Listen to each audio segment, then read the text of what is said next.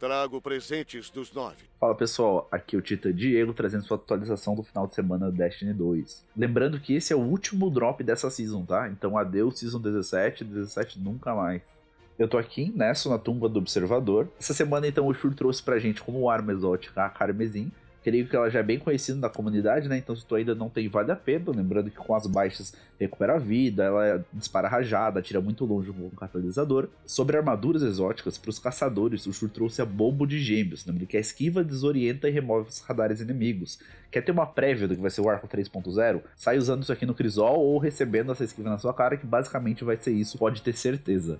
Para os titãs, o Shur trouxe o Guerreiro Eterno, com status bem legais de mobilidade e intelecto, quando ativa o Punho do Caos, garante o escudo protetor.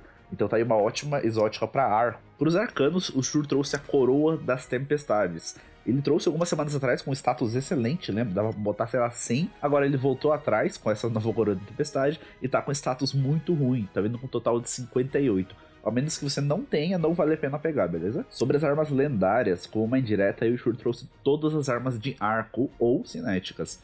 Mas infelizmente eu acho que não tem nada muito útil. Talvez só uma última saída, uma escopeta de balote, né? Com... Ela tá vindo com tiro deslizado e olho da tempestade. Talvez pode ser a melhor escolha.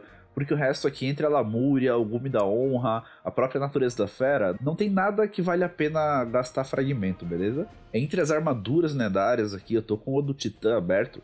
E o que vale a pena talvez dar uma investida é a manopla, que tá vindo com 22 de resiliência e um total de 66. Mas fora isso, tá tudo bem mediano. Desafios de Osiris. E sobre o desafio de Osiris, é o mapa Convergência. Não tem captura de bandeira, não tem modo autônomo, é o mais tradicional. E o loot para quem for pro farol é arrependimento de Reed Adepta, beleza? Então novamente ela tá aparecendo no loot pool. Lembrando que é o último Osiris então da temporada. A gente se fala no próximo podcast. Valeu, falou e até mais, galera.